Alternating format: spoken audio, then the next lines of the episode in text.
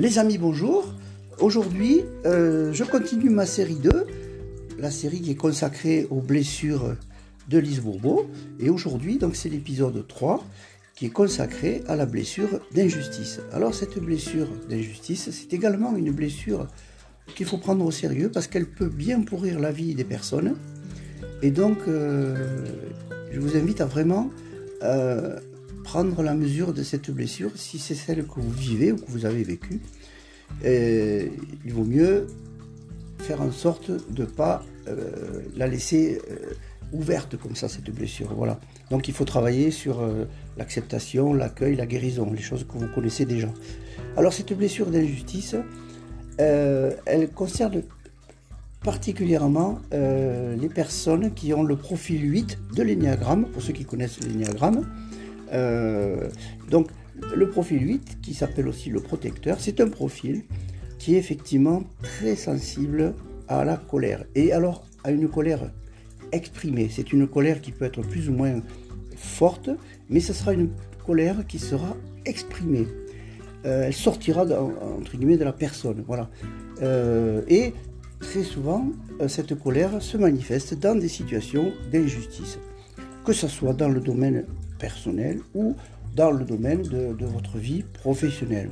Donc une situation euh, qui, vous paraît injuste va déclencher très facilement, quasiment automatiquement, euh, une réaction de colère, donc colère exprimée. J'insiste sur ce point, puisqu'il y a aussi dans l'énéagramme des profils où la colère est, reste intérieure, intériorisée. Alors, euh, maintenant, ce qui va être intéressant pour vous, c'est euh, de faire un travail autour de cette blessure en vous disant que de toute manière, vous ne pouvez pas avoir le degré zéro de l'injustice. Dans, les sociétés humaines, ça n'existe pas l'injustice zéro, le degré zéro de l'injustice. Donc, euh, ce que je vous invite à faire, c'est de changer le regard sur les situations que vous rencontrez. Et vous pouvez vous demander en quoi cette injustice me concerne directement. Qu'est-ce que, ça touche à moi? À quoi ça fait écho? C'est-à-dire faire un travail euh, d'introspection, de, compréhension, et puis aussi, euh, je dirais, d'observation émotionnelle. Où est-ce que vous vous sentez touché? À quel endroit de votre corps vous sentez que cela agit sur vous, cette, cette situation d'injustice? Donc euh, ce changement de regard sur la situation, à la fois sur le plan de mental et sur le plan émotionnel, va vous aider à, prendre du recul. Alors, ça sera peut-être pas hyper facile au début, mais euh, vous arriverez progressivement à pouvoir prendre plus facilement du recul et ça vous permettra de ne pas être impacté directement, euh, de rentrer dans des colères euh, dingues, etc., etc.